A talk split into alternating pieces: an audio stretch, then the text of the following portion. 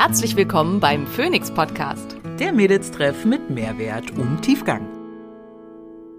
Ich bin Dr. Simone Koch und hier, um außerhalb meiner ärztlichen Tätigkeit möglichst vielen Menschen Wissen zu Gesundheit und Wohlbefinden nahezubringen. Ich bin Maria Schalow und ich übersetze das Nerdige für den Normalo und bin meines Zeichens CEO der unqualifizierten Kommentare.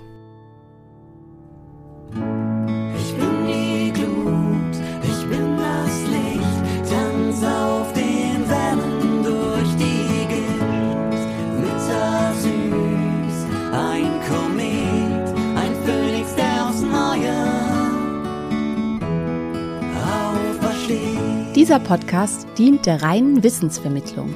Es werden Angebote gemacht, wie du Dinge umsetzen kannst, um dein Leben zu etwas mehr Energie zu führen. Es wird jedoch kein Behandlungsverhältnis geschlossen.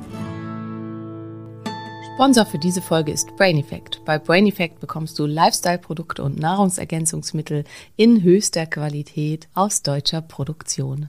Mit dem Code DSK sparst du immer optimal auf die jeweilige Kategorie, aber auch 10% auf alle Produkte. Das bedeutet, die Kategorie, die gerade im Angebot ist, gibt dir 20% Rabatt. Die Kategorie, die nicht im Angebot ist, erhältst du immer 10% Rabatt. In einigen Wochen bekommst du 20% auf alle Produkte. Mit DSK liegst du also immer richtig. Guck mal hinein in die wundervollen Produkte von Brain Effect. Unser Immunsystem ist in dieser Jahreszeit besonders gefordert. Dies liegt vor allen Dingen an der heißen Heizungsluft, die unsere Atemwege austrocknet und dazu führt, dass sich Viren und Bakterien hier besonders schnell einnisten können. Umso wichtiger ist es, unser Immunsystem in dieser Zeit optimal mit Nährstoffen zu unterstützen. Eine große Hilfe kann hier AG1 sein. AG1 enthält 75 verschiedene Inhaltsstoffe, alles aus natürlichem Ursprung und einen großen Anteil an Vitaminen und Mineralstoffen, um uns dabei zu helfen, den täglichen Bedarf abzudecken. Mit der Adresse www.athleticgreens.com slash Simone bekommst du das Starterpaket mit einmal extra fünf Travel Packs sowie einer schönen Dose und einem Löffel sowie einer Jahresportion Vitamin D. Athletic Greens bzw. AG1 erhältst du im Abo. Das Abo ist jederzeit kündbar aber ohne Probleme kommt deine tägliche Dosis für dein Immunsystem zu dir nach Hause.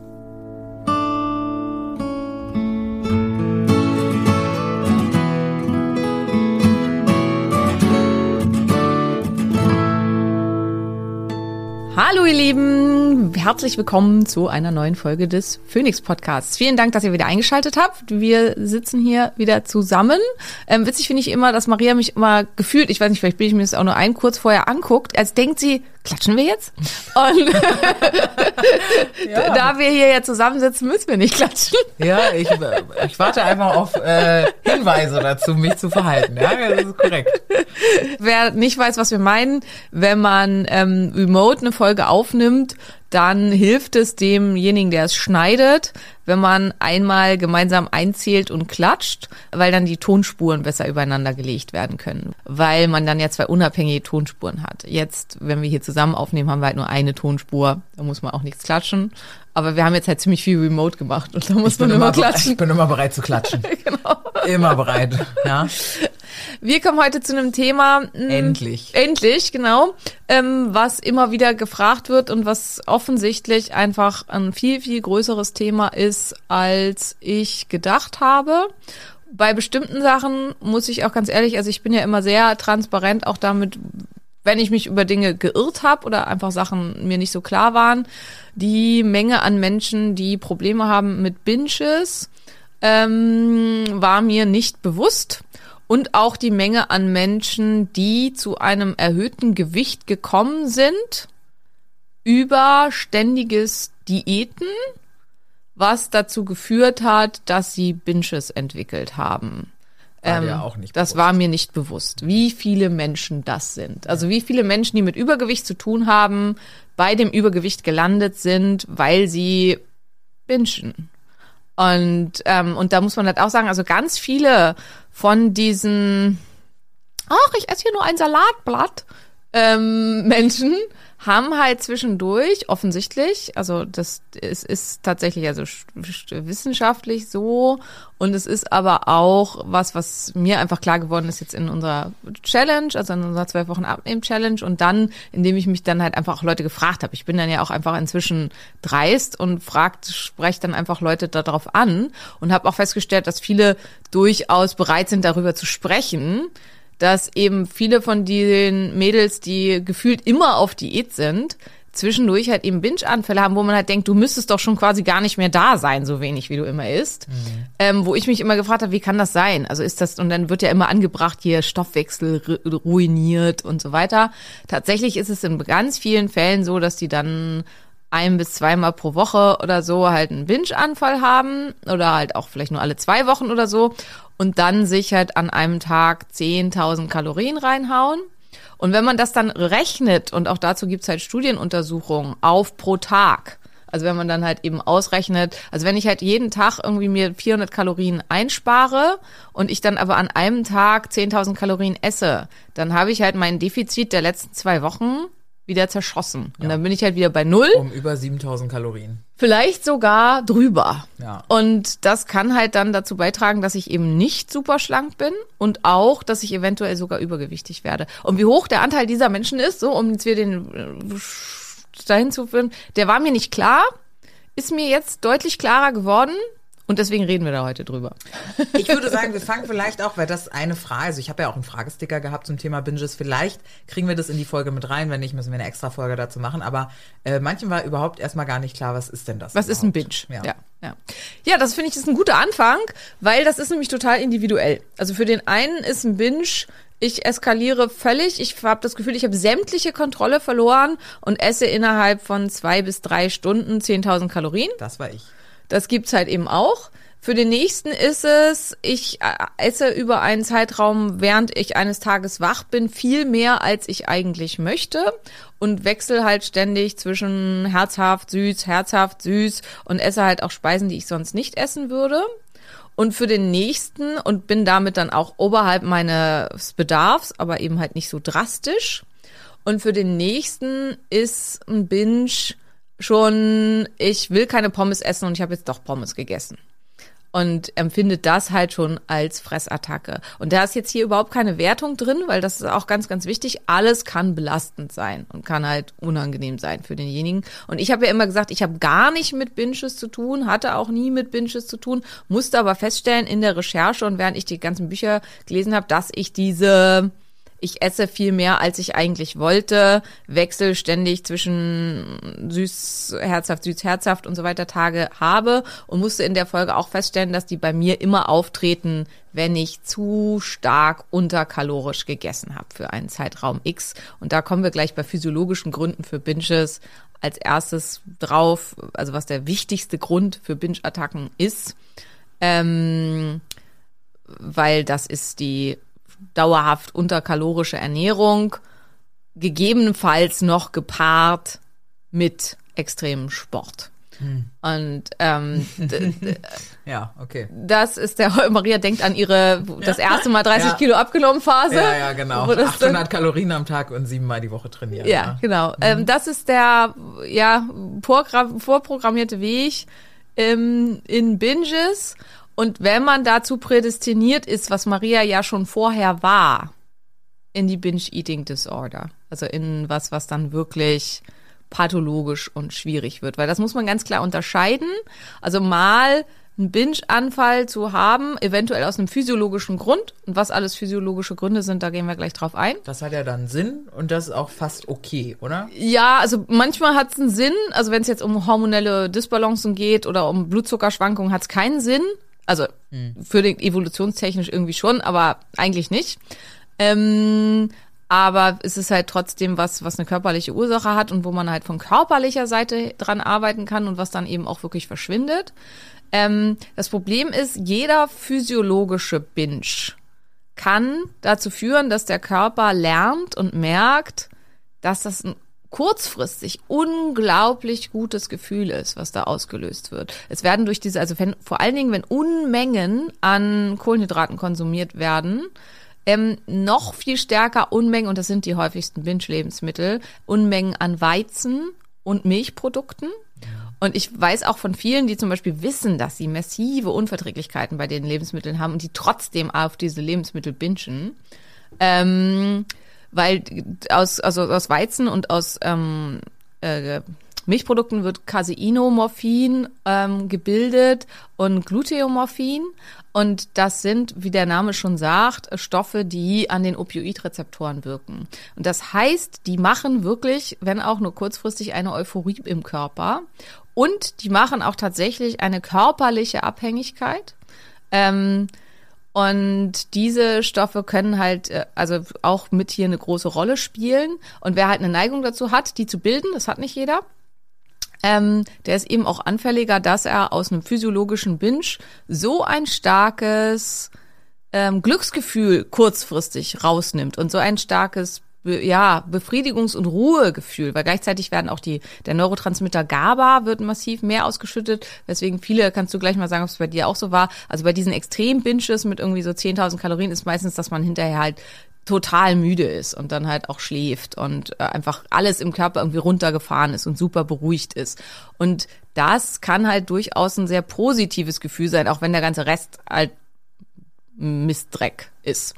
Und ähm, deswegen können aus physiologischen Binges, wenn man eine Neigung in die Richtung hat, können dann, kann dann entstehen, dass der Körper dieses Gefühl immer und immer wieder haben will. Und dann switchen wir zurück zwei Folgen zuvor, wie Süchte entstehen und welche Hirnzentren da beteiligt sind und so weiter. Das könnt ihr euch da nochmal genau anhören. Und dann kann es eben dazu führen, dass alles, was in Zusammenhang gebracht wird mit diesem Binge, dann halt als Trigger mit verschaltet wird. Ähm, was weiß ich, Schwester, allein zu Haus, äh, Stress gehabt, Liebeskummer, setze egal was anderes weiteres ein, kann dann zum Trigger werden, weil es im Gehirn verknüpft wird mit diesem Gefühl und mit diesem Drang, das zu tun. Jetzt hast du es schon zwei, dreimal gesagt. Äh, willst du noch mal extra auf physiologische Gründe eingehen? Ja, Was unbedingt. sind denn um, Ja. äh, genau physiologische Gründe, bevor wir dann mit Trigger weitermachen? Ja, den ersten hast du ja quasi schon genannt und ich halt auch schon, ist halt wirklich äh, Hunger, also hungern, verhungern, also nicht einfach nur Hunger, so, sondern verhungern. Ähm, und zwar, also da gibt's verschiedene Sachen. Einmal eine deutliche, also wirklich einfach ein Verhungern des Körpers selber, zu niedriger Körperfettanteil. Das war es jetzt bei dir noch nicht. Bei dir waren es halt dann andere Verhungerungsgründe sozusagen. Ähm, aber also zu niedriger Körperfettanteil bei Frauen tendenziell unter 18 Prozent. Ähm, und unter 15 Prozent wird's ganz schlimm, löst Binges aus. Wer irgendwelchen Bodybuildern folgt, die haben alle irgend, immer irgendwann mit Binges zu tun. Also weil das ist halt einfach, der Körper verhungert dann, ähm, absichtlich, aber trotzdem. Und das löst eben Deshalb sagt man aus. auch, fast alle Bodybuilder haben Essstörungen, weil dann zumindest dieses Bingen auf jeden Fall Ja, auf die ja. zukommt. Wobei halt eben, also das, die Frage ist, ob das dann wirklich zur, also wenn die dann quasi jetzt sagen würden, okay, ich mache jetzt keinen weiteren Wettkampf mehr und ich höre jetzt auf und das halt nicht umklappt in dieses, dass der Körper eben erkennt, dass das so ein geiles Gefühl ist und man das deswegen immer weitermacht, sondern halt nur in der Peakphase nach einem Wettkampf, wenn man halt diesen super niedrigen Körperfettanteil hat, wenn man dann loslässt, drei, vier Mal solche Binges auftreten, würde ich das halt nicht als pathologisch sehen, sondern als eine, wie du schon gesagt hast, eigentliche sinnvolle Reaktion des Körpers, der halt sagt, wir, ich will jetzt hier alles und vor allen Dingen ganz, ganz viel von dem, was super hochkalorisch ist, weil wir verhungern. Und ähm, das ist halt das, was da passiert. Ähm, zweite Geschichte ist, dass der Körper stark deplediert ist und das hatten wir auch schon in anderen Folgen, weil es bei Maria jetzt einmal wieder so war, an bestimmten Nährstoffen, die essentiell sind und die besonders wichtig sind für die, damit ähm, das Appetitzentrum reguliert wird. Und hier sind im Wesentlichen zu nennen Omega-3-Fettsäuren und essentielle Aminosäuren, beides Stoffe, die tendenziell in einer krassen Diät zu wenig werden weil ähm, davon halt viel zu wenig gegessen wird. Ganz, ganz krass ist es beim Fett. Also in so einer typischen Bodybuilding-Diät ist ja kaum noch Fett drin. Manche, also es gab ganz früher mal, ich will jetzt, ich mache, ihr wisst ja, ich mag keine Anti-Werbung, ich mache keine Anti-Werbung, aber es gab ein sehr populäres Programm, was nur 30 Gramm Fett am Tag hatte ähm, was halt sehr gut sich damals verkauft hat. Und das ist zum Beispiel sowas, das ist wirklich auch vorprogrammiert, dass selbst wenn man noch einen normalen Körperfettanteil hat, man halt da in einen Bereich kommt, wo es einfach ungut wird. Ja, und ich sehe, also ich habe da gestern mit Julian drüber geredet, wir sind halt auch einfach als Gesellschaft, wir haben uns halt durch die Werbung, durch das, was wir so sehen und durch das, was einfach gerade auch schick ist, halt adaptiert an ein Bild von Frauen, was wir schön finden. Ich auch, muss ich ganz ehrlich sagen, und halt auch, was eigentlich nicht normal ist. Ne? Also ich habe einen Körperfettanteil aktuell von 20,5 Prozent. Das ist die unterste Grenze dessen, was gesund ist und was normwertig ist. Trotzdem wäre ich gerne noch shreddeter. Also ich finde mich nicht zu dick oder irgendwas in der Richtung, aber ich hätte gerne, dass man meine Muskeln noch mehr sieht und so. Ist das physiologisch für eine Frau? Nein. Und das ist halt das, was wir gerade als schön empfinden. Und ich glaube, das ist halt einer der Gründe, warum das so zunehmend ist. Also warum so viele mit dieser Art physiologischer Binges zu tun haben und warum so viele halt dann auch mit hormonellen Störungen zu, zu, durch zu niedrigen Körperfettanteil zu tun haben. Aber das wäre nochmal wieder ein ganz anderes Thema, da wollen wir jetzt nicht drauf eingehen. Ähm, äh, komm, machen wir vielleicht mal ein anderes, was das auf den hormonellen Haushalt auch für Auswirkungen hat. Aber ähm, also das sind halt ist oft der Anfang und wenn man halt so Binge-Eating, Disorder-Karrieren anhört, fangen die oft an mit einer krassen Diät. Und dann löst der Körper halt so einen physiologischen Binge aus und dann merkt man eventuell, oh, das fühlt sich total gut an. Dann hat man vielleicht auch die Risikofaktoren für die Entwicklung einer Sucht und das ist halt tendenziell lieblose Kindheit, ähm, eventuell Depressionsneigung, Neigung zu Angststörungen, Einsamkeit. Einsamkeit, soziale Interaktionsstörungen. Und das sind einfach statistische Risikofaktoren für Süchte.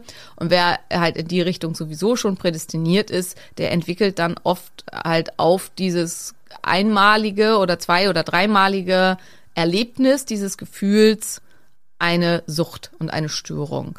Und das ist halt so ähnlich halt bei Drogen und bei Alkohol. Also es ist halt, es wird oft, manchmal wird halt gesagt, einmal Methamphetamin und man ist abhängig. Das ist totaler Blödsinn. Und es gibt halt auch jede Menge Menschen, die das einmal probieren und sagen, ist nichts für mich, gefällt mir nicht. Und ähm, deswegen, ja, das finde ich halt da ganz, ganz wichtig. Nicht jedem gefällt es, nicht in der realen Welt zu sein und äh, auf irgendwelchen, also seien es jetzt körpereigene Drogen oder fremde Drogen, nicht jedem gefällt dieses Gefühl. Und äh, wenn man aber da eben eine äh, Veranlagung zu hat, dass einem dieses Gefühl krass gut gefällt, dann fällt man da halt einfach rein. Mhm. Ähm, ja, und dann das zweite, ähm, was sowas mit auslösen kann, ja äh, genau, Mängel hatten wir gesagt, also Omega-3-Fettsäurenmängel, Aminosäurenmangel. Also wie gesagt, hatte Maria jetzt ja, vor kurzem, dass die beides, Aminosäuren und Omega-3-Fettsäuren, einfach trotz eigentlich meiner guten Anleitung, aber und wir haben auch festgestellt, ne, ich habe dann den Plan verändert und jetzt sind die auch wieder super. Also der Patient war nicht compliant. Einmal in zwei Jahren, ja, Ja. was los? Mensch, ich habe halt die, äh, die leckeren EAA-Pulverchen nehmen wollen. Von Markus Trinken. Rühl.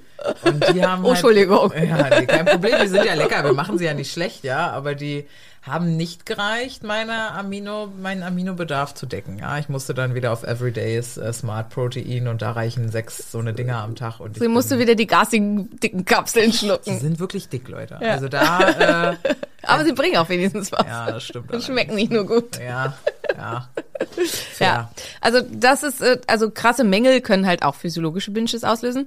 Dann hormonelle Disbalancen habe ich schon gesagt. Hier ist am wichtigsten zu nennen die Östrogendominanz und zwar die Östrogendominanz mit zu wenig Östrogen im Verhältnis zu Progesteron, wo aber auch Progesteron äh, nee, mit insgesamt zu wenig Östrogen und zu wenig Progesteron, aber im Verhältnis zu viel Östrogen im Verhältnis zum Progesteron. So ist es richtig. Die hatte ich auch. Auch das hatte Maria. Ja. Also Maria hatte halt mehrere Dinge. Bingo, das ruft man doch dann, oder? Ja, genau, Bingo, Ja. Bingo. Also Ja. das, das haben halt äh, leider halt alle PCOSler, was ja auch viele, viele sind. Und dann haben halt PCOSler ja auch noch eine Insulinresistenz, was auch dann noch weiter prädestiniert, kann Maria gleich wieder Bingo schreien für Bingo. einen weiteren physiologischen Ja. Grund, genau.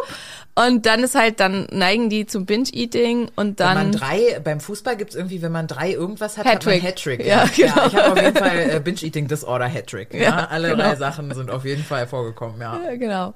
Ähm, ja, also und dann ist halt eben, wenn man halt dann PCOS hat und dann auch noch zu Binges neigt, dann wird natürlich die metabolische Flexibilität immer schlechter und die Insulinresistenz schlimmer und ja, ein Teufelskreis. Wie auch immer. Nächster Punkt in Blutzuckerschwankungen. Ähm, was halt auch physiologisch ähm, Heißhungerattacken auslösen kann. Also, und das ist für viele schon, wenn der Blutzucker um mehr als zehn Punkte innerhalb ganz kurzer Zeit fällt. ähm, dass sie das dann, äh, also dass dann das Gehirn Alarm meldet und dann halt einen Heißhunger auslöst. Und das ist halt eben vor allen Dingen so bei Insulinresistenten. Äh, Menschen mit PCOS sind immer auch insulinresistent. Bingo. Ähm, und darüber hinaus dann eben, was man halt so isst. Also krass kohlenhydrathaltige Sachen und das kennen halt auch fast alle, dass man nach einer krass kohlenhydrathaltigen Mahlzeit, wenn man auch empfindlich dann für sowas ist, dann halt erst recht meistens total Hunger hat, relativ Und- unmittelbar danach. Und grundsätzliche Lebensstilfaktoren, ne? Regelmäßig Alkohol oder wenig Schlaf und sowas. Da- Das macht alles insulinresistent und anfälliger für solche Ja, Geschichten. genau, ja, genau, ja, absolut, ja. ja. Ähm, und irgendwas wollte ich in dem Zusammenhang noch sagen. Ach so, ähm, das ist auch spannend in dem Zusammenhang, weil das auch oft berichtet wird, wenn man riesige Mengen eines von gesunden Lebensmitteln isst, also von stark voluminösen Lebensmitteln. High Volume, auch High- aus der Fitnessszene Ja. übrigens. Auch habe ich auch ganz viel gemacht, wo sie dann Haferflocken so aufkochen, dass du aus 50 Gramm Haferflocken kriegst du dann eine 700 Gramm Mahlzeit. Ja. Ja, so. Und dann Ja. isst du das. Und dann denkt der Magen, also dann reibt, äh, dehnt sich ja der Magen total und das sind halt sogenannte Barorezeptoren und dann denkt das Gehirn, boah, hier kommt eine krass große kohlenhydrathaltige Mahlzeit, Bauchspeicheldrüse, Hilfe, wir brauchen ganz viel Insulin. Und die Bauchspeicheldrüse, weil das ist das, was der Körper kennt. Ne? Und wenn ich einen Binge-Eater hab, dann haben wir jetzt halt, halt wieder hier den verhängnisvollen Kreislauf, dann weiß der Körper ja schon, Riesenvolumen, Magen total gedehnt, da könnten jetzt 10.000 Kalorien kommen. Wenn wir jetzt nicht sterben wollen an der Hyperglykämie, dann sollten wir vorsorgen. Also haut, der, haut die Bauchspeicheldrüse jede Menge Insulin raus, stellt dann aber fest, Ja, eine Stier kommt. das waren ja nur 50 nicht Gramm. Haferflocken, die Ja. wir auf 700 Gramm aufgebläht haben und super süß gemacht haben mit Sucralose. Ja. Ähm, das ist nämlich auch, es gibt die cephallische Phase, also zum Thema Insulin. Ähm, die cephallische Phase ist, dass durch den Geschmack im Mund also den Süßgeschmack im Mund bereits Insulin ausgeschüttet wird. Und das ist auch das, was der Körper halt geübt ist. Und wenn ich jemanden habe, der halt regelmäßig sich Unmengen an Zucker reinhaut, dann weiß, das physiologische System des Körpers hat halt gelernt, süß gleich Zucker. Und süß gleich, wir brauchen Insulin. Und dann schüttet der Körper eben Massen Insulin aus, da kommt aber nichts. Das löst einen Unterzucker, also einen Blutzuckerabfall aus. Jetzt fange ich schon selber so an. Also nicht wirklich Unterzucker, sondern einen drastischen Blutzuckerabfall ähm, auf den gegenreagiert werden muss. Und da wird gegenreagiert mit Stresshormonen und das wiederum löst Heißhunger aus. So viel zum Thema. Süßstoffe helfen total bei der Abnahme. Das ist total gut, wenn du jeden Tag deinen Quark mit Süßstoff isst. Ja, habt ihr gemerkt, äh, ist nicht so schlau. Mit ja. riesigen Mengen Süßstoff am riesige. Mengen irgendwelcher Pülverchen, die Und es super wichtig ist halt da auch, ne, wenn ich nie irgendwas Süßes esse, also auch nie Zucker esse. Also ich kann mir das natürlich auch abtrainieren. Also ich esse jetzt ja schon echt lange auch kein Zucker mehr, Maria auch nicht. Also bei uns ist es halt jeweils zu erwarten, wenn wir jetzt dann halt Süßstoff konsumieren, dass das nicht diese Reaktion macht, weil wir essen ja nie Zucker. Und dann weiß halt der Körper, da kommt nichts. Ähm, aber das ist halt ganz oft so, dass das halt Menschen sind, bei denen das nicht der Fall ist. Also die halt eben regelmäßig diese Attacken oder Momente haben, wo sie sehr, sehr viel Zucker essen oder sehr, sehr viel hochkalorisches Volumen zu sich nehmen.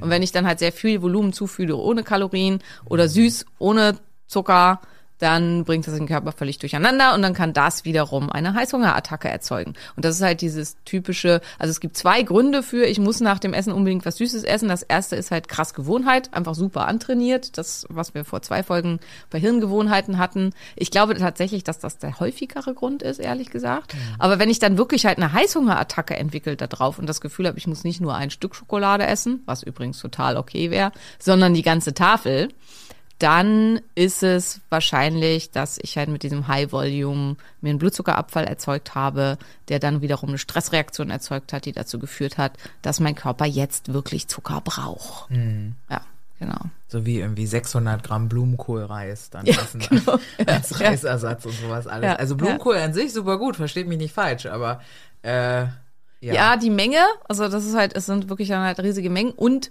halt eben, was ist der Körper gewöhnt. Und die Frage ist halt auch, wie viel Sinn macht das, 600 Gramm Blumenkohlreis zu essen? Also das muss man halt auch immer mit so verschiedenen Sachen das ins Verhältnis stellen. Das ist eine unglaubliche Verdauungsleistung für den Körper. Blumenkohlreis ist ganz, ganz stark Foodmap-haltig, also braucht ganz, ganz viel Verdauungszeug. Und also nicht bei allem gilt, viel hilft viel. Äh, ja. Auch wenn grundsätzlich natürlich Gemüse immer gut ist. Und auch, wenn die äh, normschöne, super schlanke Fitness-Influencerin, der du folgst, das regelmäßig in ihre Kamera hält, um dir zu sagen, dass es total super ist, es zu kaufen. Es ist halt immer ein Unterschied zwischen äh, gesunden Menschen, die irgendwelche Dinge tun und Menschen mit Vorerkrankungen oder ja. Und man muss ja leider auch sagen, gerade bei diesen Fitness-Influencern, die dann da, wer weiß was machen und so, mehr, äh, also mehr und mehr kommen da jetzt auch mit raus und werden damit öffentlich und ehrlich. Die haben alle mit Binge-Attacken zu tun. Also fast alle. Ja. Also es ist ja äh, gefühlt jede Woche kommt irgendjemand, der sich outet mit irgendwie seiner Essstörung. Also ja. ja. Und die halt auch nicht erst seit gestern, sondern oft dann schon über Jahrzehnte bestehend. Also insofern, ja, genau. Ähm, ich muss jetzt mal überlegen, ob ich alle Physiologen. Achso, ähm, äh, Darmfehlbesiedlungen können auch ein Grund sein. Also wenn in unserem Darm kleine Mitbewohner wohnen, die wahnsinnig gerne Zucker essen oder sonstige Kohlenhydrate, dann können die Stoffe aus, äh, ausschütten, die unserem Reptiliengehirn die Nachricht geben, ey, äh, sorg jetzt mir für Nachschub und die, das macht dann richtig Stress. Ähm, also will halt eben entsprechend solche Sachen haben. Prädestiniert hierfür ist Candida, es gibt aber auch bestimmte Bakterien. Und hier kommt halt auch viel dieses, ja, bestimmte Bakterienzusammensetzungen im Darm sind verantwortlich dafür, dass man zu dick wird. Und das stimmt natürlich auch. Wichtig ist auch hier, man muss diesem Drang nicht nachgeben. Also geht noch mal gerne zurück zur letzten Folge, Surf the Urge. Ähm, physiologischen Binges zu widerstehen ist viel schwerer als einem nicht physiologischen Binge. Also auch wenn das jetzt für alle, die unter Binge-Eating Disorder leiden, war das ein richtiger Satz, ähm, denken wahrscheinlich jetzt, ah, erzähl doch nicht so einen Scheiß. Das ist super schwer, dem zu widerstehen. Ist es mit Sicherheit auch. Dennoch ist es noch viel schwerer, einem, einer Binge-Attacke zu widerstehen, die einen physiologischen Hintergrund hat. Ja, absolut. Ich kenne den Vergleich ziemlich genau, Ja. weil ich renne ja immer danach zu Simone und lass mir Blut abnehmen, um zu gucken, was war das denn jetzt schon wieder? Ja. Und der physiologische Binge ist ganz krass dieses äh, Gefühl von ferngesteuert. Also noch viel krasser als es, da geht's nicht nur um Stimmen und so, dass man da irgendwie, sondern es fühlt sich wirklich an, als würde irgendwer auch jetzt Die Marionettenfäden. die, genau, weil ich bin wie so eine Marionette an Fäden und ich muss jetzt dieses, was auch immer, in mich reinstecken. Ja. Ja, also das, ähm, also gerade die Starvation Binges, also wenn es halt um echte Mängel geht, wirkliche Mängel oder halt eben wirklich kurz vorm Verhungern, zu niedriger Körperfettanteil, viel zu hohe, ähm, meistens dann ja Kardioleistungen, die da Sport, der, die da getrieben werden, also ähm, Input und Output in keinem Verhältnis zueinander. Diese Binges können halt einfach wirklich so sein, dass man den ja, wahrscheinlich, also will ich jetzt nicht, es gibt ja Leute, die haben eine unfassbare Willenskraft und sind halt ganz, ganz, ganz groß in Surf the Urge.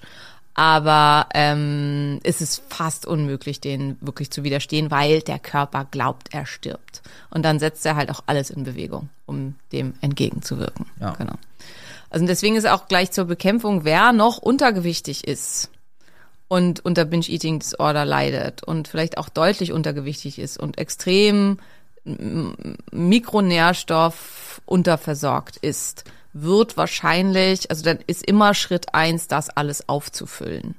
Ähm, also es geht nicht so sehr um Nutrition, also um dieses, wie oft esse ich und alle paar Stunden essen und dauerhaft äh, Ernährung, äh, Nahrung da, sondern das ist halt was, also hier würde ich wirklich mit Supplements arbeiten und manchmal bei jemandem, wo dann halt das so eine Mischgeschichte ist zwischen Magersucht und Binge-Eating, muss dann halt vielleicht auch tatsächlich, also damit das Gehirn überhaupt entsprechend reagieren kann, da äh, vielleicht ein Krankenhausaufenthalt nötig sein oder so. Also das sind wirklich Sonderfälle. Ne?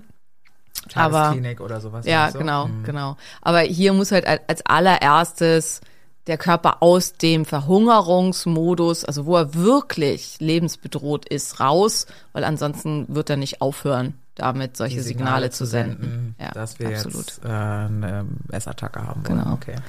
Ja, da finde ich halt auch, also muss man, deswegen muss man ganz stark unterscheiden, was war der Beginn des Ganzen? Also was war der Beginn der, ähm, also wenn jemand, und wenn man jetzt daraus, das sind die physiologischen Binges, und daraus kann sich dann eben die Binge-Eating Disorder, gibt's dafür eigentlich einen deutschen Wo- Wort? Also Essbrechsucht, aber der Name ist bescheuert, finde ich. Na, weil man ja auch nicht bricht. Ja, also viele es ja purgen ja, Also, ähm, also das äh, musste ich halt ja auch erst lernen. Also es muss ja nicht brechen. Ja, deswegen, aber du hast völlig recht. Also im Deutschen heißt es halt erst Brechsucht und das ist ja Quatsch. Viele brechen ja nicht. Also, ja. also viel ist halt dann ja Purging-Verhalten, also dass man Da halt dann ja extrem Witz mit Sport macht. Ne? Ich Ja. fresse und fresse und fresse und vergesse, mich äh, zu übergeben danach. Ja. Das war irgendwie mal irgendeine so eine Komikerin, die den gemacht hat. Okay, ja, also deswegen, also ich finde es schwierig. Also ich, ich, die, die meisten benutzen wirklich auch Binge-Eating als Co Ja, Fressanfälle kenne Ja, ich halt. Fressanfälle. Ne? Ja. Ja, aber Fress, Fress, ja, ist auch egal, wurscht, egal. Ähm, dass das eine aus dem anderen raus entsteht, genau, und man muss halt gucken, was war für mich der Beginn, weil wo der Beginn lag, kann halt ein ganz starker Trigger sein für den Körper und dass man das auch für sich mit drin hat, weil das habe ich jetzt auch gelernt, muss ich auch gestehen, einfach bei der Abnehmen-Challenge, dass die, die kommen aus einer, ähm, die eine Binge-Eating-Disorder haben oder und zu Binges neigen, ähm, aus einer extremen Diät, aus ähm, dem Versuch, ja, ein Körperideal zu erreichen, was vielleicht nicht gesund für den Körper war, die aus Situationen kommen von extremen Nahrungs-, äh, Nährstoffmängeln. Ähm. Für die ist Fasten ein Trigger. Und die dürfen, also ein körperlicher Trigger, der einen physiologischen Binge auslösen kann.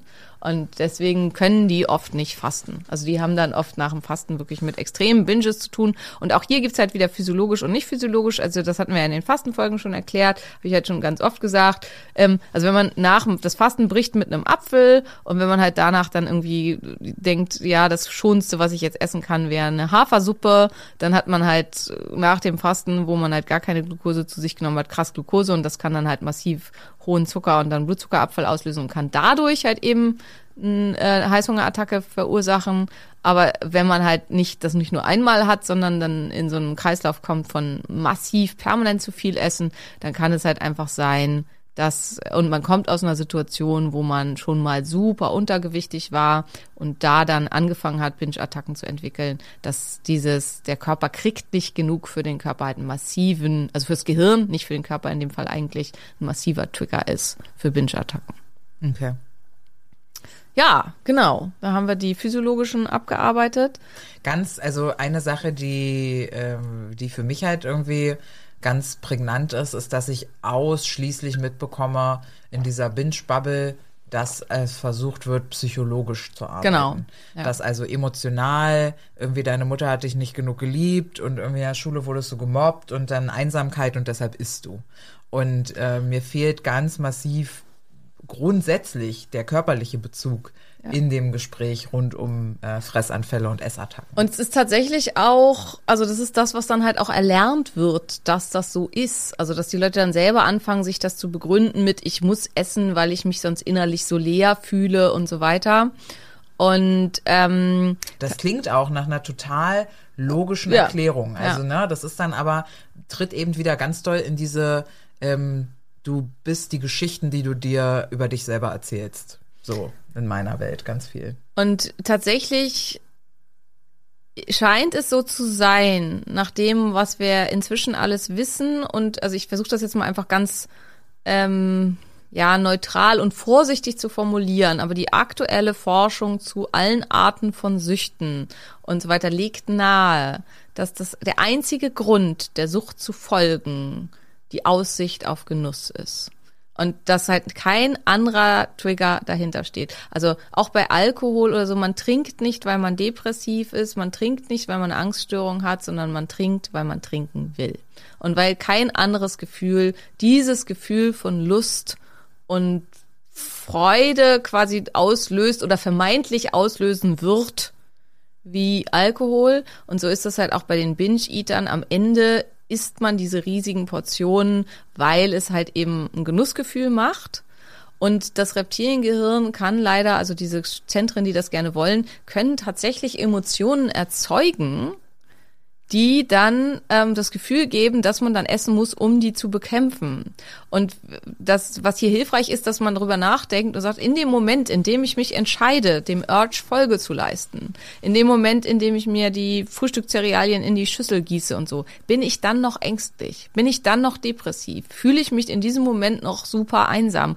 Oder ist das Gefühl jetzt schon gelöscht, weil ich halt mich entschieden habe, dem Urge zu folgen. Und Maria hat das ja in der letzten Folge schon gesagt, bei den meisten ist es so, schon in dem Moment, in dem ich halt das plane und sage, ja, ich tu das jetzt, Dann bist du schon so aufgeregt genau. und freust dich und du schmeckst schon die Butterbreze auf deiner Zunge und die Streuselschnecke und du weißt schon genau, wo die Käsebrötchen liegen in der Brötchenauslage beim Bäcker, die du dir gleich kaufen wirst. Und also ich kann das von mir halt definitiv bestätigen. Ähm, und ich glaube, dass das ganz oft daran liegt, dass du halt vielleicht, also deine Lebensumstände sind einsam. Ja. Ja, du bist eine Person, die sich oft einsam fühlt und der Binge überschreibt für einen Moment, für ein paar Stunden vielleicht auch dieses Gefühl, diese Leere und überschreibt es eben mit einem, wie wir auch festgestellt haben, kann tatsächlich einen Genuss auslösen, Ja. ne, je nachdem, was man dann eben auch so isst an Lebensmitteln und ähm, du bist halt für einen Moment abgelenkt. Aber ähm, und, und so kann man natürlich dann irgendwie begründen, weil es mir vorher so geht, habe ich das Bedürfnis, dass es mir nicht mehr so geht und deshalb binge ich. Ja, aber der, eigentlich war die Einsamkeit halt nicht der Grund. Und das ist halt das, was ganz wichtig, das für sich auseinander zu dröseln und da hinzukommen. Und halt zum Thema emotionales Essen. Also das ist halt gerade aus meiner Sicht halt auch so ein totaler Trendbegriff. Alle, Mein ja, Gott, gibt es viele Bücher zu dem Thema. ja, und halt auch alle, und sorry, echt nicht böse sein, aber es gibt halt auch ganz viele Coaches in dem Bereich und die sind alle furchtbar übergewichtig, wo ich halt irgendwie denke, du hast es halt offensichtlich nicht im Griff. Ansonsten, ähm, so, und dann kann man jetzt sagen, ja, ich nehme das jetzt an, aber ist das wirklich der Weg? Also ist das wirklich das, was derjenige, der dann da gecoacht wird, halt möchte? Dass man halt einfach annimmt, dass das so ist? Also eher halt nicht. Und Essen ist immer emotional. Das ist halt ganz, ganz wichtig. Essen kann glücklich machen. Essen kann ganz viel positive ähm, Emotionen hervorrufen. Und also jeder von uns, glaube ich, hat sich schon mal mit Liebeskummer und einem Becher Lieblingseis auf der Couch zusammengekuschelt.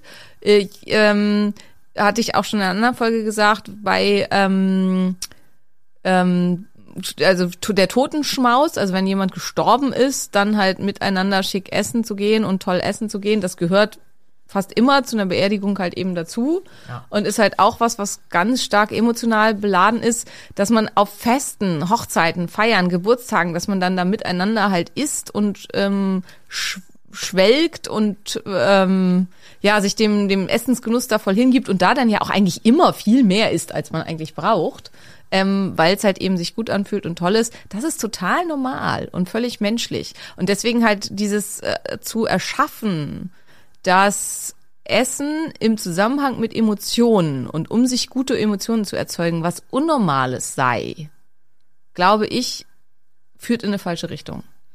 Ich glaube, das ist dann auch ganz oft die Überinterpretation dessen, was, also diese, es ist ja fast ein Wahn von so Menschen, die Aussagen ihrer therapeutischen Person oder Thera ihrer Therapeuten, ja, ihrer Behandler ins Internet stellen. Ja, ja, absolut. Und diese, diese Aussagen sind ja eigentlich sehr individuell auf den Patienten getroffen worden. Und dann gibt's so generalisierte Aussagen über die Ja. menschliche Psyche und wie Gehirne funktionieren. Und es gibt gerade diesen Ultratrend, dass Menschen sich so komplett zerlegen in Ja. ihrer Denkart und warum sie denken, warum sie existieren, warum sie fühlen und äh, für alles irgendwie die Begründung in der Emotion suchen. Und dann kommt Ja. noch das innere Kind mit rein und auf einmal hast du ein riesiges Konstrukt an Geschichte über dich selber, die dir halt alles erklärt, warum dein Verhalten ist, wie es ist. Und dann reinzukommen und zu sagen, äh, ja, das kann voll so sein. Du hast dein Verhalten trotzdem selbst in der Hand. Ja. Ist für viele, glaube ich, vielleicht auch in diesem Moment, während du diesen Podcast hörst, ein Schlag ins Gesicht. Und ein harter Trigger, ja. Aber nennen wir mal Fakten. Verhaltens, äh, Quatsch, ähm, Gesprächstherapie und ähm, emotionale Therapie und so weiter zur Behandlung von Binge-Eating Disorder, Erfolgschancen nach zwei Jahren, 12 Prozent.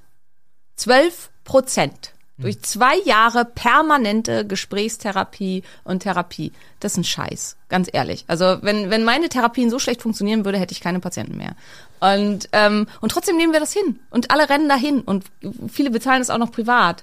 Und sind halt also, und auch wenn ich mir halt die, die ich um mich rum kenne, die schwer mit Binge-Eating Disorder oft seit Jahren zu tun haben, ähm, die geben sich halt trotzdem, also die- dieses, das, ich weiß nicht genau warum, aber es ist halt, man hofft halt, wenn man noch mehr Therapie macht und sich noch mehr zerlegt und noch mehr alles auseinanderdröselt, dann wird es plötzlich verschwinden.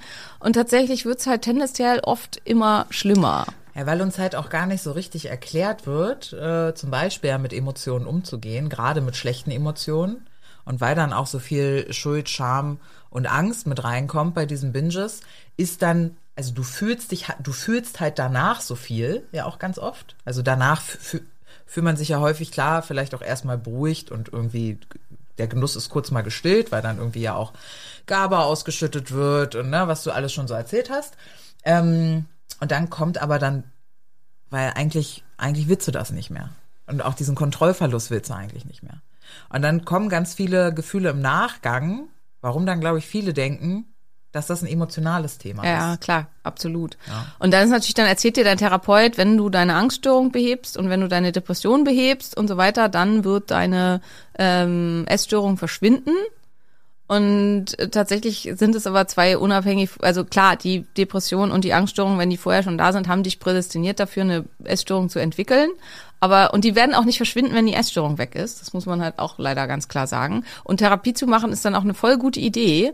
Aber halt ewig daran zu arbeiten, die Essstörung zu, also zu hoffen, dass die Essstörung verschwindet, wenn man die Depression und die Angststörung und weiß nicht, was sonst noch ist, zu behandeln, ist halt Quatsch. Und bei vielen ist es auch so, dass sie depressiv und ängstlich und ähm, voller Selbsthass und so sind aufgrund der Essstörung. Und dann ist die Therapie der Depression, der Angststörung und des Selbsthasses, die Essstörung zu beenden und nicht andersrum. Und man würde halt auch, ähm, also auch beim Alkoholiker oder so, ist halt als erstes Der Entzug. hört er auf zu trinken. Genau, als erstes kommt der Entzug. Und dann arbeite ich an diesem ganzen anderen Kram, der halt vielleicht auch eine wichtige, weil bei den Essstörungen denken wir irgendwie, wir können das Pferd von hinten aufzäumen.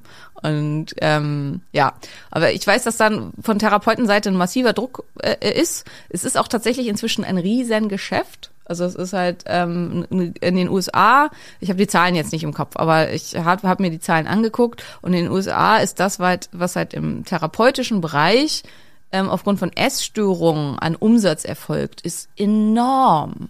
Und ist halt da, also jemand, der halt über Jahre jede Woche zweimal kommt, will ich, dass der plötzlich von heute auf morgen kein Thema mehr damit hat? Weil er Surf the Urge lernt und Genau. dann merkt, oh, okay, es ist einfach eine Verhaltensstörung gewesen und ich kann die kontrollieren. Ja. Ja, also eher nicht. Und das ist halt da einfach und ähm, ja, ein Riesenthema. Und insofern ähm, wichtig. Alles, was wir in den letzten Folgen gesagt haben, für Willenskraftstärkung und so weiter, gilt halt ganz, ganz stark für die Binge-Eating-Disorder. Also was Sport kann helfen, moderater Sport, fünf Minuten am Tag reichen nicht.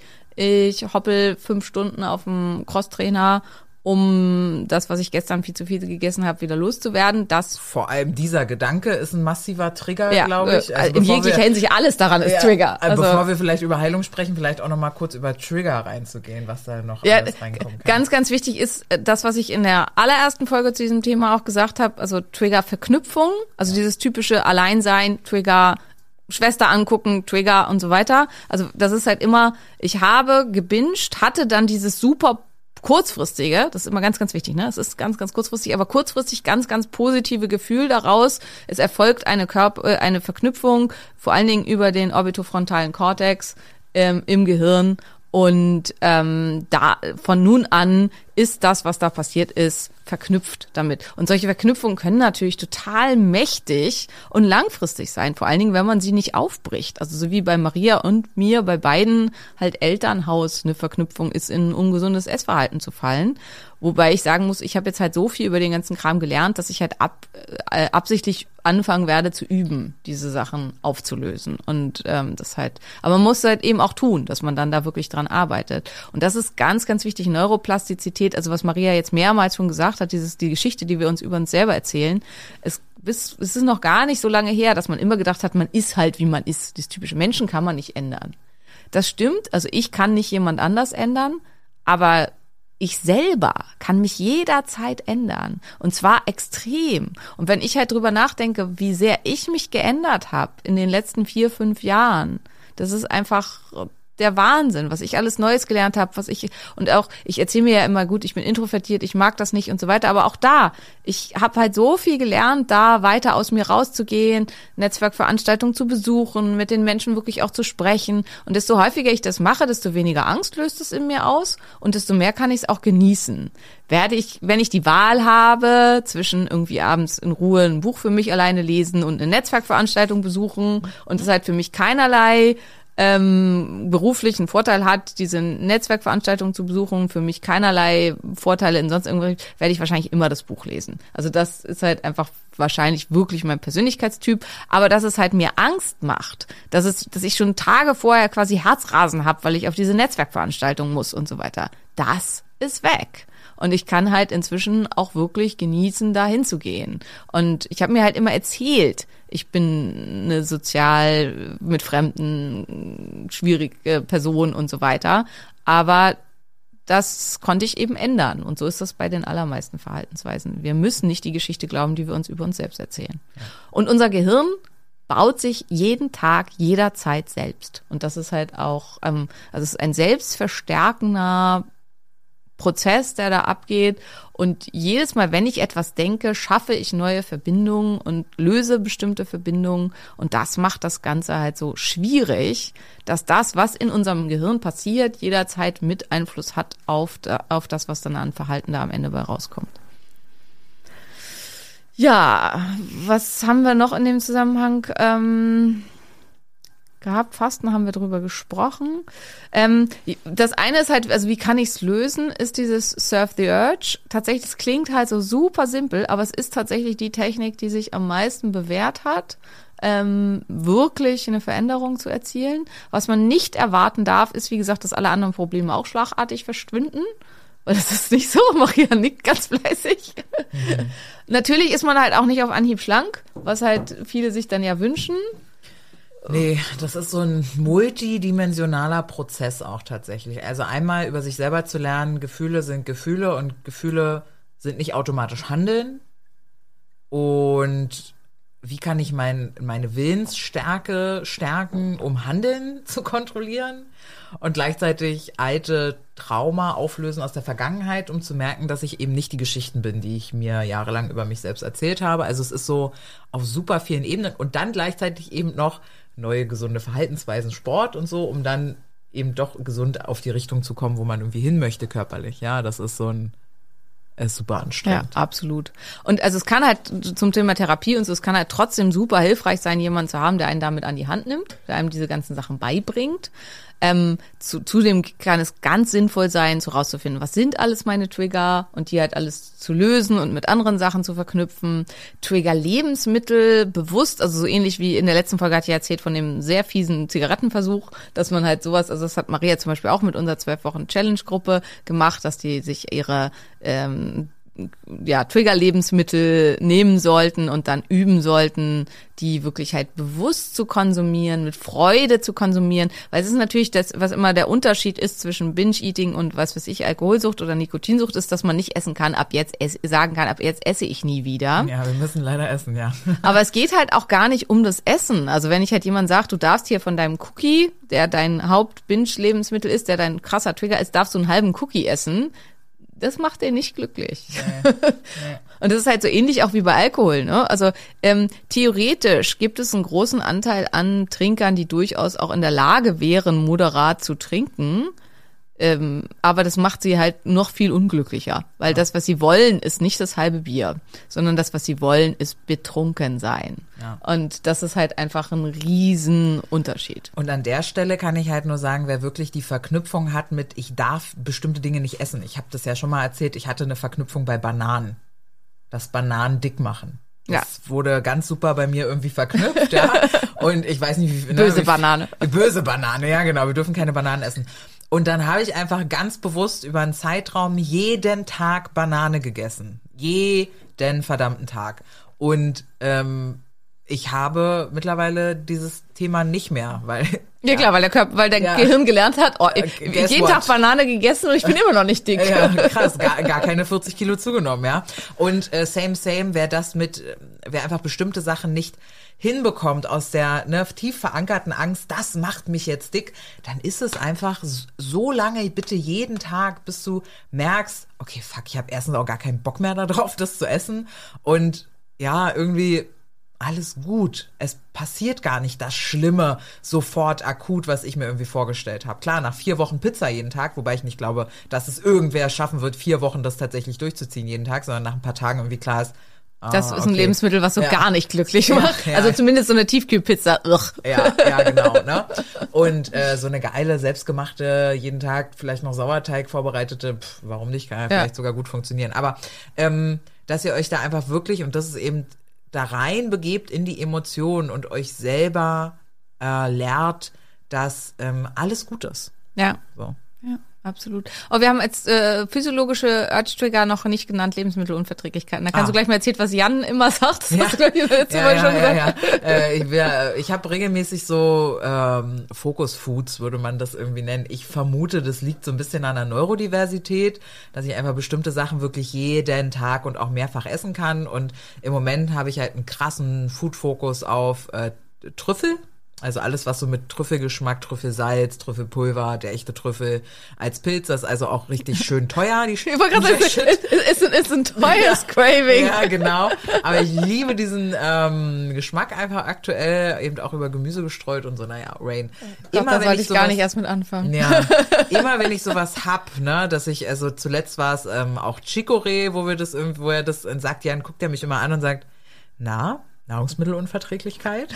ja, weil das was ist, äh, was Simone, glaube ich, auch in irgendeinem Podcast mal Ja. erzählt hat, ne, dass man besonders die Sachen craved, irgendwie, dass der Körper da ähm, wo Reaktionen entstehen. Ja, Warum ja. nochmal? Wegen der Morphine, die Ja, genau, gebildet weil der, weil der Körper auch auf die Verletzung, die das auslöst bei ihm, also tendenziell im Darm und so, also es ist auch besonders oft bei ähm, Typ-4-Allergien und die machen halt Verletzungen im Darm und äh, das ist ja quasi Schmerz und auf den Schmerz, also auch wenn wir den nicht direkt spüren, ne, reagiert der Körper halt mit einer ähm, Endomorphinausschüttung und es macht halt wieder glücklich und deswegen verbinden wir dann mit den Lebensmitteln Genuss. Hier muss man aber klar unterscheiden, die lösen halt äh, Cravings darauf aus, aber tendenziell eher nicht. Also das wäre halt sowas Typisches wie auch mm, Cravings auf Milchprodukte, Cravings auf ähm, Kaffee, Cravings auf ähm, Erdbeeren, also so, so, sowas ist ganz häufig, aber die lösen halt nicht zwangsweise einen Binge aus. Also deswegen, ähm, ja, also das passt so ein bisschen mit zu dem physiologischen, aber es löst halt nicht unbedingt aus, dass man viel zu viel insgesamt ähm, isst. Genau, und ähm, also wie gesagt, man muss halt diese ganzen Verbindungen löschen, was Maria auch schon gesagt hat, man muss diese Trigger löschen, ähm, man muss sich durch verschiedenste Sachen durcharbeiten, welche Situation allem, war ja. das waren, genau, Ja. Glaubenssätze durcharbeiten. Man muss auch wieder dahin kommen zu lernen, wie fühlt sich denn, ob die, also sinnvoll gesättigt überhaupt an? Ähm, was ist das eigentlich für ein Gefühl? Was ist Hunger eigentlich? ja, was ist Hunger? Ich genau. kannte Hunger über Jahre gar nicht mehr, weil ich hatte halt permanent eben diesen Appetit, diesen massiven Appetit. Aber durchs Fasten, also ich- weil ich, ne, bei mir hat das ja, durchs Fasten habe ich erstmal wieder gelernt, was ist denn eigentlich wirklich körperlicher Hunger? Also wo spüre ich den? Wie fühlt sich das an? Und bei normalem Hunger habe ich gar keinen Essensdruck dabei. Ja. Ja. der Körper signalisiert einfach nur Hunger. Ja, also Essensdruck ist nicht Hunger. Das war für mich schon so, ein, äh, ach so krass. Und das kann man meistens auch klar unterscheiden, also so einen physiologisch un oder unphysiologischen Urge von Hunger. Also Hunger ist halt, man hat schon Hunger, aber es ist halt nicht dieses, wenn ich jetzt nichts esse, dann sterbe ich gleich. Also und ich hatte das zum Beispiel gestern. Ich war auf einer Veranstaltung, auf einer Abendveranstaltung und es war auch, es gab fünf verschiedene Gerichte und alle waren mit Gluten. Alle. Und ich hatte vorher eigentlich angemeldet, ich bin Zöliagikerin, hatte aber irgendwie nicht geklappt. Und dann waren die aber echt schon krass bemüht und haben dann für mich, ich glaube über Uber Essen oder so, irgendwo in irgendeinem Restaurant ein Essen bestellt und es kam dann halt und ich wurde aber ziemlich sicher kontaminiert. Und dann hatte ich es halt morgens, also ich bin dann, hab dann nicht gefrühstückt oder bin dann wieder nach Hause gefahren ähm, und war dann wieder zu Hause. Und dann hatte ich zum ersten Mal seit Monaten wieder dieses, dass ich Gefühl habe, ich bin innerlich total unruhig, ich habe solchen Hunger, wenn ich nicht gleich irgendwas esse, dann drehe ich durch, äh, ich könnte jemanden schlagen, so hungrig bin ich. Und dann habe ich mir was zu essen gemacht das, was ich eh essen wollte, also Blumenkohl-Curry mit Hähnchen und Kokosmilch. Und da habe ich zwei Bissen davon gegessen und habe ich gemerkt, oh, mit mir stimmt irgendwas überhaupt nicht. Und dann hatte ich den Durchfall der Hölle. Ähm, Das heißt aber, was das bei mir ausgelöst hat, war halt, ich hatte krass Entzündung im Körper, die halt wahrscheinlich auch dann Blutzuckerabfall erzeugt hat, ähm, weil ich kontaminiert wurde. Weil ich halt ähm, bei mir einfach alles out of order war dann in dem Moment. Und da habe ich halt zum ersten Mal wieder gemerkt, wie sich so, so ein, ja, also was dann auch in eine Heißhungerattacke führen kann, sowas anfühlt. Und ähm, also wer damit zu tun hat, ist bei dir wahrscheinlich auch so, der weiß das, der kann das unterscheiden. Also diese zwei verschiedenen Arten von ja einfach massivem Appetit, der eigentlich nicht wirklich Hunger ist und echtem Hunger. Und das halt eben. Vor allem, also ich würde das eher auch so unterscheiden, dass so ein, so ein echter Hunger ist so ein freundliches Anklopfen. Ja, ja, genau, das Ne, trifft ist so gut. ein, ist so ein, so So, ey, von, wir von hinten mal. so ein, so ein leises Hey. Irgendwie wäre wär bald mal cool, so kein Druck, ja, alles gut. Und dieser, dieser Fressappetit ist so ein, du kannst an nichts anderes mehr denken, Ja. du gehst in die Planung, wie kann ich jetzt wo was zu essen herholen. Das ist ein, ist ein massiver Verbraucher von Fokus. Meine Mutter sagen. nennt das Brüllhunger. Ja, genau. Weil der genau, einen so ja. anschreit. Schreit so richtig, genau. Und das ist halt kein Hunger. Also ich würde das heute nicht mehr als Hunger identifizieren, sondern ich gehe dann sofort in die Reflexion mittlerweile und frage mich eben, okay, was war hier los? Was ist das? Genau, habe ich hier emotional gerade irgendwie, ne? Also surf the urge. Guck rein, was ist hier gerade los? Und das ist auch ganz, ganz wichtig. Das ist in diesem Ganzen, weil viele sagen, ja, ehe ich mich versehe, habe ich schon die Schokolade in der Hand und so. Das ist auch eins der Sachen, die man lernen muss, den Impuls zu erkennen. Also den Impuls bei Zeiten zu erkennen, eben bevor die Schokolade im Mund ist. Ja. Wann beginnt der Urge? Und das ist auch für viele eine der ersten Aufgaben, die auch erstmal eine Weile Zeit erfordern kann, überhaupt dahin zu kommen, zu erkennen, wann beginnt denn der Impuls, um da dann entsprechend eingreifen zu können. Ja. Wo wir vielleicht noch kurz drauf eingehen wollten, ähm, ist, ähm, es gibt, äh, also es, es, es kann sehr viel Zeit erfordern. Das ist von Mensch zu Mensch sehr unterschiedlich. Bei manchen geht das ganz einfach und sie, wenn sie zwei, drei Wochen, also wenn sie das super lernen, diese Technik, ähm, äh, das einfach loszulassen, solche äh, Dränge loszulassen, dann sind sie nach zwei, drei Wochen fein. Und das heißt nicht, dass die Dränge nie wieder auftauchen. Und mir haben auch ganz viele geschrieben, sie rauchen seit 20 Jahren nicht und sie haben trotzdem immer ab und zu noch mal so einen Drang nach einer Zigarette. Aber sie wissen halt jetzt super, wie sie damit umgehen können. Also das finde ich auch wichtig. Äh, Man ist nicht erst geheilt, wenn man nie wieder Lust drauf hat. Viele Alkoholiker setzen für sich halt als, dass sie sagen, wenn ich weiß, ich werde todkrank und ich werde übermorgen sterben, dann darf ich nämlich mich noch mal richtig besaufen und das beruhigt sie irgendwie. Also dieses Gefühl, dass das geil ist, dieses Verhalten, das bleibt eventuell für immer. Ähm, aber man hat halt eben gelernt, wie man damit umgeht, mit diesem Gefühl. Und dass man es halt dann eben nicht macht. Ähm, also das als eins. Wie bin ich jetzt da überhaupt drauf gekommen? Ähm, ja, genau, es kann unterschiedlich lange dauern. Ähm, bis, dies, bis, bis diese Dränge weniger werden und nicht mehr so massiv auftauchen und vielleicht dann halt noch mal einmal im halben Jahr auftauchen oder so. Ähm, bei manchen eben innerhalb von zwei Wochen, bei manchen dauert es aber zwei, drei Monate. Also und manche empfinden es als einfach und manche empfinden es als super hart. Also das ist auch ganz wichtig. Und wenn du halt zu der einen oder anderen Kategorie gehört, bist du nicht kaputt oder komisch oder machst was falsch, sondern es ist halt eben einfach bei dir so. Es gibt aber keinen Quickfix, weil es trotz, trotzdem harte Arbeit. Aber was hier halt einfach ganz viel mit sind eben, äh, zu tun hat, sind Synapsenverschaltungen. Und da könnt ihr noch mal reinhören, auch in unsere Psychedelika-Folge. Es gibt halt eben über Psychedelika die Möglichkeit, synaptische Verbindungen innerhalb einer Sitzung zu löschen, weil man quasi wie so ein kleiner Handwerker in sein eigenes Gehirn reingehen kann und Sachen neu machen und lösen und verknüpfen kann. Und da erzähle ich jetzt einfach mal so, also ich hatte ja ähm, nach ähm, meinem sexuellen Übergriff massiv Schwierigkeiten im Dunkeln rauszugehen, massiv Schwierigkeiten überhaupt alleine rauszugehen, ähm, Sachen alleine zu erledigen. Also äh, fast unmöglich, muss man sagen. Und wenn ich es gemacht habe, hatte ich dann halt auch immer so Panikattacken. Und das ist halt was, was ich auch im Rahmen mit Psychedelika bearbeitet und behandelt habe. Und es war tatsächlich dann nach einer Sitzung weg. Das Ding ist, man muss da wirklich dran arbeiten. Also wenn man das halt einfach nur nimmt und denkt, ah, wie schön das Universum ist und hier so viele bunte Farben. Ja, es reicht nicht zu trippen. Äh, Ja, genau. Das bringt leider nichts. Und das ist halt aus meiner Sicht halt auch das Problem. Also es ist toll, dieses zeremonielle Setting und so weiter, aber um daran wirklich zu arbeiten, braucht es halt einen geschulten einen Therapeuten, der das mit einem macht, oder man muss selber halt ähm, Ahnung haben und muss eine klare Intention setzen und sich einen Plan machen und den dann halt eben auch umsetzen. Und nicht zu hoch dosieren, dass man noch so halbwegs klar. Genau, und nicht einen totalen Ego-Verlust haben, das kann auch spannend sein, aber wenn das Ego verloren gegangen ist, kann es halt auch nichts mehr arbeiten ähm, und ist für diese Art der Arbeit sinnlos. Also das ist was, was kann auch mm, ja äh, in bestimmten Sachen eine Sinnhaftigkeit haben, aber ist für solche Arbeit sinnlos. Und dann kann man eben super gezielt daran arbeiten. Und sowas macht man halt in einem Setting, dass man erst einen Tag lang genau diese ganzen Sachen erarbeitet. Was sind meine Trigger? Was waren Situationen? Aus welcher Situation komme ich? Was hat die ersten Sachen ausgelöst und so weiter? Und dass man dann am zweiten Tag ähm, mit diesen Sachen, die man schon erarbeitet hat, mit einem Therapeuten unter ähm, dem Einfluss von Psychedelika anfängt, quasi diese Synapsen alle loszukappen und neue Verknüpfungen zu erschaffen. Und die Studiendatenlage zur Behandlung von Essstörungen mit Psychedelika ist enorm gut, weil es ist halt, also am schlimmsten tatsächlich in der Behandlung ist die Magersucht. Also die Magersucht erzieht sich fast jeglicher Behandlung.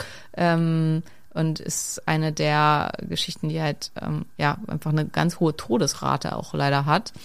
Und hier haben Psychedelika die beste Erfolgschancen. Man muss aber sagen, Binge-Eating Disorder ist halt nicht tödlich, ähm, zumindest nicht primär, aber hat halt auch einfach, also es gibt halt viele, die Jahrzehnte mit Binge-Eating zu tun haben. Wie lange war es bei dir?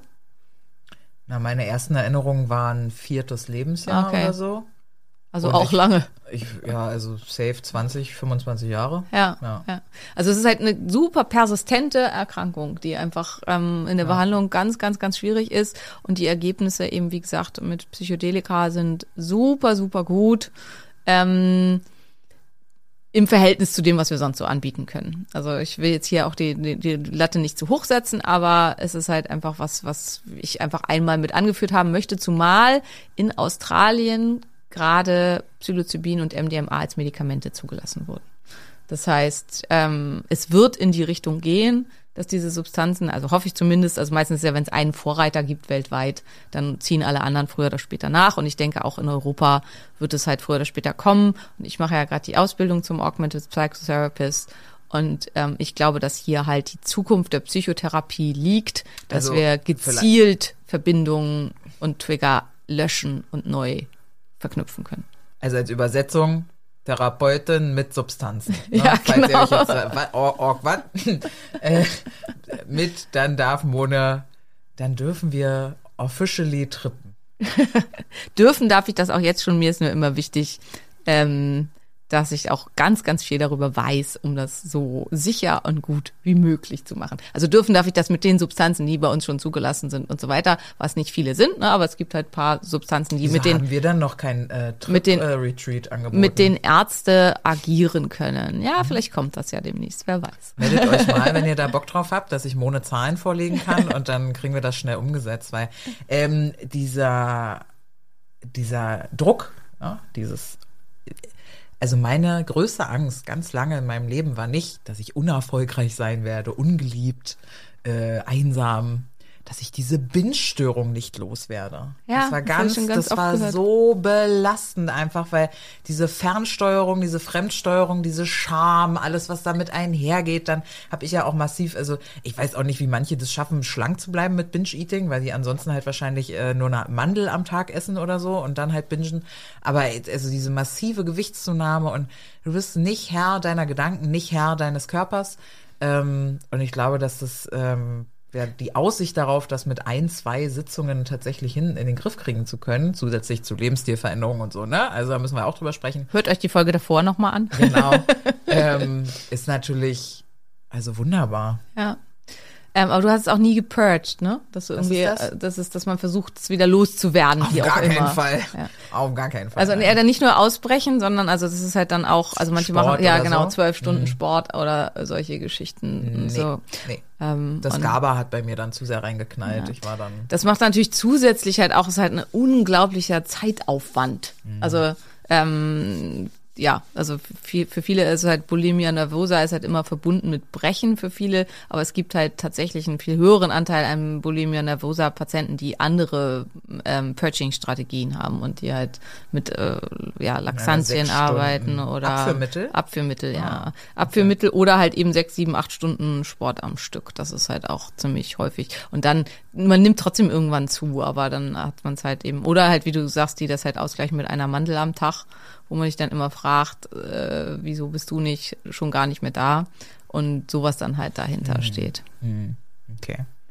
So, und wenn du jetzt in deinem Umfeld, äh, du dich das Thema überhaupt nicht betrifft und du in einem Umfeld jemanden hast, der quasi nur eine Mandel am Tag isst, weil du das ansprechen möchtest, sei ganz, ganz sanft und liebevoll. Weil es ist halt was, ähm, was oft ja hart und schwierig ist, Wir wissen über sowas ja, zu dass, sprechen. dass da irgendwas nicht gut läuft bei uns, aber wenn wir wüssten, wie wir da rauskämen, dann würden wir da rausgehen. Ne? Es fühlt sich halt einfach wirklich so, ich, ich fühlte mich so ausgeliefert, einfach diesem Ganzen. Ähm, und das ist natürlich für jemanden, der in seinem Leben sonst sehr viel in der Hand hat, schon besonders schlimm, aber es ist für jeden besonders schlimm. Also egal wie, ähm, ja, in welchen Abhängigkeitsverhältnissen man eh schon lebt oder nicht lebt. Unangenehm. Damit ist jetzt äh, zu dem Thema, zumindest das, was wir heute erzählen wollten, gesagt.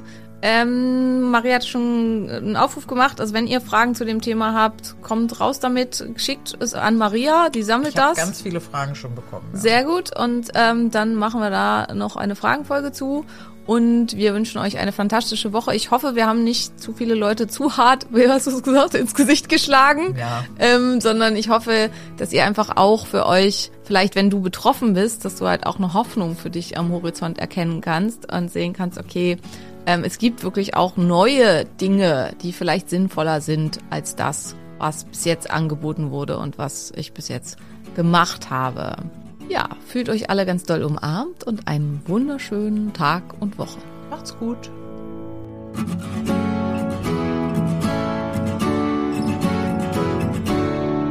Das war der Phoenix Podcast. Vielen Dank, dass du zugehört hast und ich hoffe, du bist auch nächste Woche wieder mit dabei.